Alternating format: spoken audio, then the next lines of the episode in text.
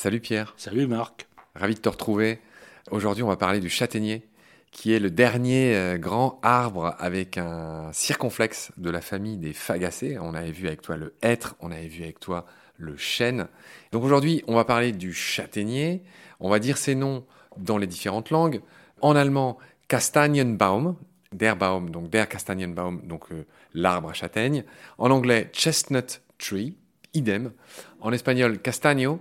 Et en italien, castagno, idem. Donc c'est un peu le même nom dans toutes les langues. Pierre, d'où vient ce nom de châtaignier étymologiquement? Oui, du grec. Hein. Là, on a encore un système homogène. Le grec castanea ou castanon, qui veut dire châtaigne déjà. Ça passe au latin castanea les différentes langues l'ont prise presque telle qu'elle. Alors, il y a le cas de l'anglais qui est à part. Chestnut tree. Alors, tree, l'arbre, et chestnut, on a nut, qui est la noix. Donc, en anglais, chestnut, c'est comme si c'était la noix de châtaigne, la noix de châtaignier. Voilà, c'est une variante. D'accord. Il y a énormément de noms de famille, et je ne sais pas pourquoi, je pense en premier à cette actrice Jessica Chastain, euh, qui viennent du châtaignier, hein.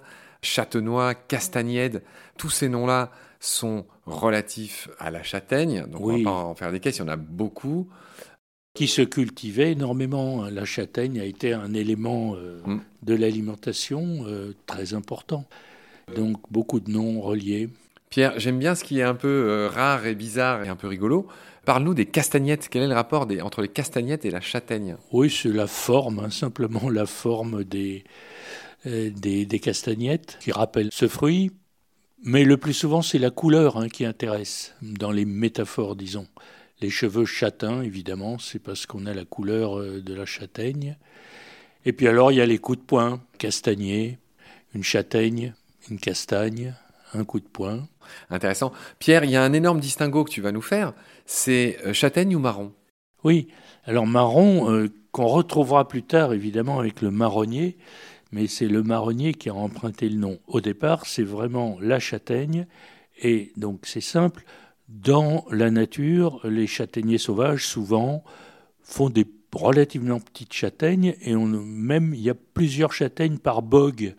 Quelquefois, elles sont même un peu plates. Enfin, on voit bien qu'il n'y a pas grand-chose à manger. Par bog, excuse-moi, tu entends cette enveloppe qui contient les châtaignes, qui est hérissée de piquant. Hein, c'est ça une bog. Piquant, voilà par euh, la culture, on a su sélectionner des châtaigniers cultivés donc, qui produisent évidemment des châtaignes beaucoup plus grosses, occupant toute la bogue. Et c'est cette grosse châtaigne-là qui s'appelle marron. Ça vient d'un mot italien qui veut dire une pierre, en fait, un caillou. Donc le marron, c'est une grosse châtaigne. Alors Pierre, à chaque fois qu'on dit marron glacé, marron grillé, crème de marron, etc., toutes ces belles, la fameuse dinde au marron, en fait, tout ça, c'est avec des châtaignes. Tout ça, c'est bien sûr des châtaignes. C'est des grosses châtaignes. Alors que le marron est toxique. En tout cas, Pierre, voilà ce qu'on pouvait dire sur la châtaigne. Ça me rappelle ma jeunesse, euh, effectivement, la crème de marron, j'adore ça. Toi, tu as des souvenirs un peu de Madeleine de Proust, de la châtaigne? Effectivement, j'ai très souvent mangé des châtaignes comme ça dans la nature. On trouvait même cru, même toute petite crue. Oui, oui, oui, oui, c'est très bon cru aussi la ah châtaigne. oui, oui, oui. On va enchaîner sur le marronnier.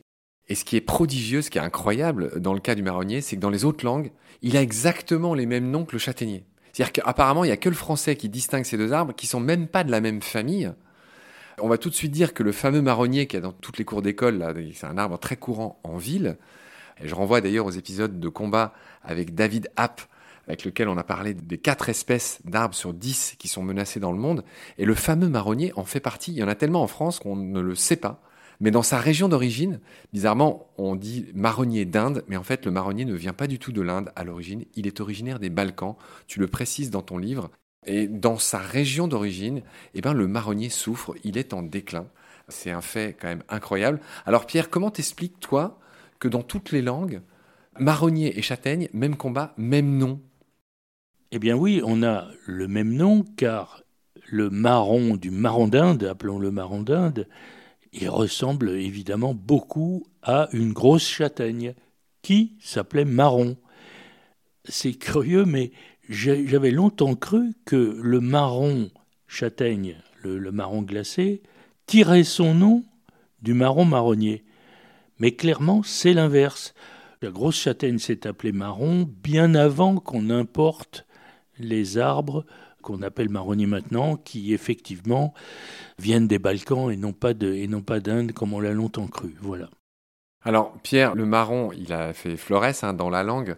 Il signifie beaucoup de choses. Déjà, il a donné son nom à une couleur. Oui. Euh, c'est aussi comme la châtaigne, un nom de coup de poing. Alors l'analogie entre les châtaignes et les marrons se retrouve même dans les métaphores euh, employées.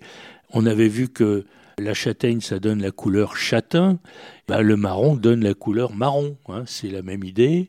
On a vu aussi que de châtaigne vient châtaignier, castagnier, euh, envoyer une châtaigne euh, quand on se bagarre, eh bien on le dit aussi du marron, un marron c'est aussi un coup de poing.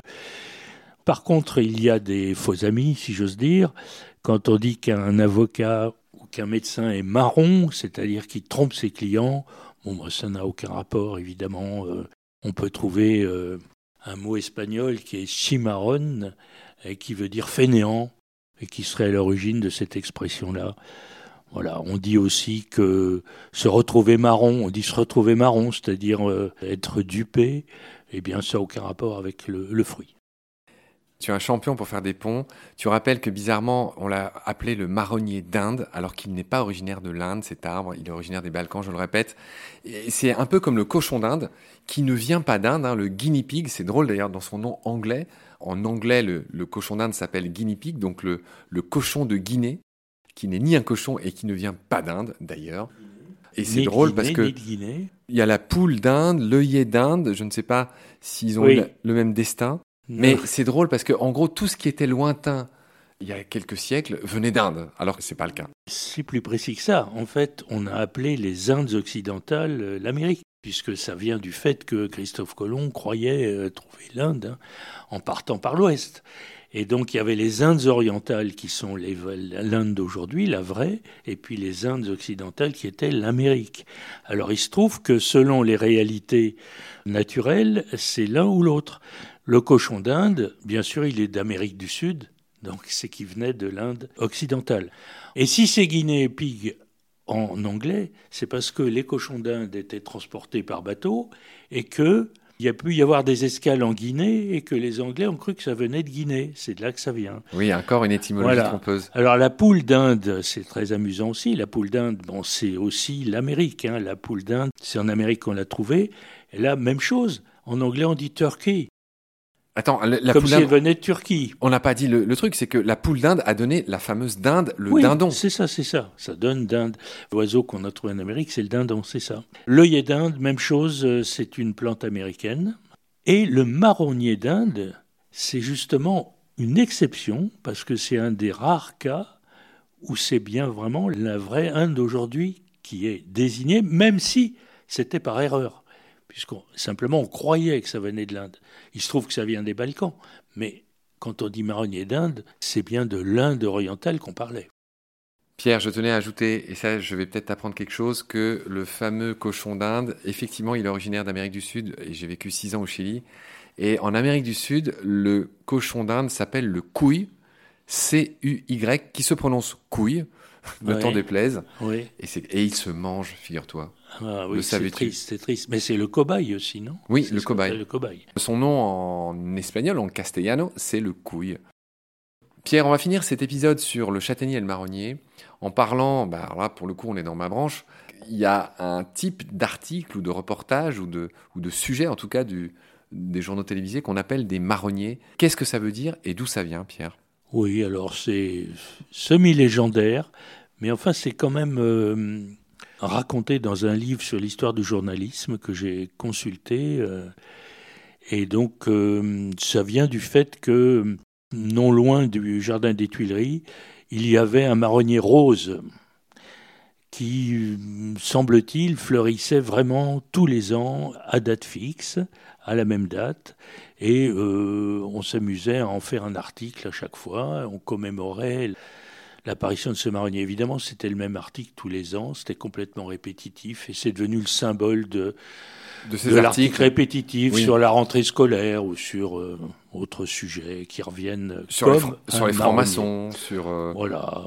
En tout cas, à date fixe. Alors effectivement, euh, ça viendrait d'un marronnier rose planté dans le jardin des Tuileries à Paris en 1792. L'occasion peut-être de juste de dire le nom scientifique du marronnier bah, qu'il y a partout en France, hein, c'est euh, Aesculus hippocastanum. C'est hippo-cheval. Hippocastanum, ça veut dire la châtaigne du cheval, parce que le cheval mange, lui, on peut lui donner du marron. Ah oui, oui. Le, fruit des marronniers, d'accord. Oui, oui, oui. C'est le botaniste Bohin qui, déjà au XVIe siècle, a désigné, il l'avait même appelé Castanea equina, c'est-à-dire châtaignier de cheval. Voilà, et puis Linné a repris l'idée avec Aesculus euh, hippocastanus. Ah, alors c'est fabuleux, Pierre. D'ailleurs, en italien, on dit hippocastaneo pour le marronnier d'Inde. Et c'est fou parce que tu expliques qu'en anglais et en allemand, le marron, ce qu'on appelle marron techniquement en français, s'appelle Horse Chestnut et en allemand Ross Castagne, ce qui veut dire littéralement la châtaigne des chevaux. Et je comprends maintenant pourquoi, puisque on en donnait à manger aux chevaux. Et un tout petit mot, pour finir, le marronnier usuel qu'on a à Paris, qui est dominant, c'est le marronnier blanc. Hein, les fleurs sont blanches, il y a des petites taches roses dessus, mais enfin il est blanc. Et puis il y a le marronnier rose, qui parfois est presque rouge, qui lui est un hybride qui vient d'Amérique. Et les marronniers actuellement sont attaqués par un parasite qui s'appelle la mineuse, qui rend malheureusement les marronniers très vilains dès le mois de juillet. Hein. Ils ont l'air d'être en automne déjà euh, au tout début de l'été parce que les feuilles sont abîmées. On m'a dit à la mairie de Paris que ça ne met pas en péril les arbres, mais enfin ça les rend très vilains, alors que les marronniers roses sont inattaqués par ce parasite. C'est pour ça qu'on en plante de plus en plus. On s'aperçoit dans Paris, dès qu'on peut, on remplace des blancs par des roses. Pierre, je bois tes paroles, je bois ta sagesse. Merci pour toutes ces belles lumières, pour tout ce rose qui remplace le blanc. Je te retrouve très vite pour parler d'un autre arbre. D'ici là, prends soin de toi. Salut, et je t'envoie aucun marron. Hein.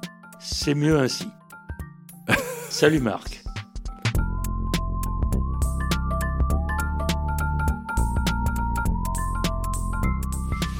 I've seen things you people wouldn't believe.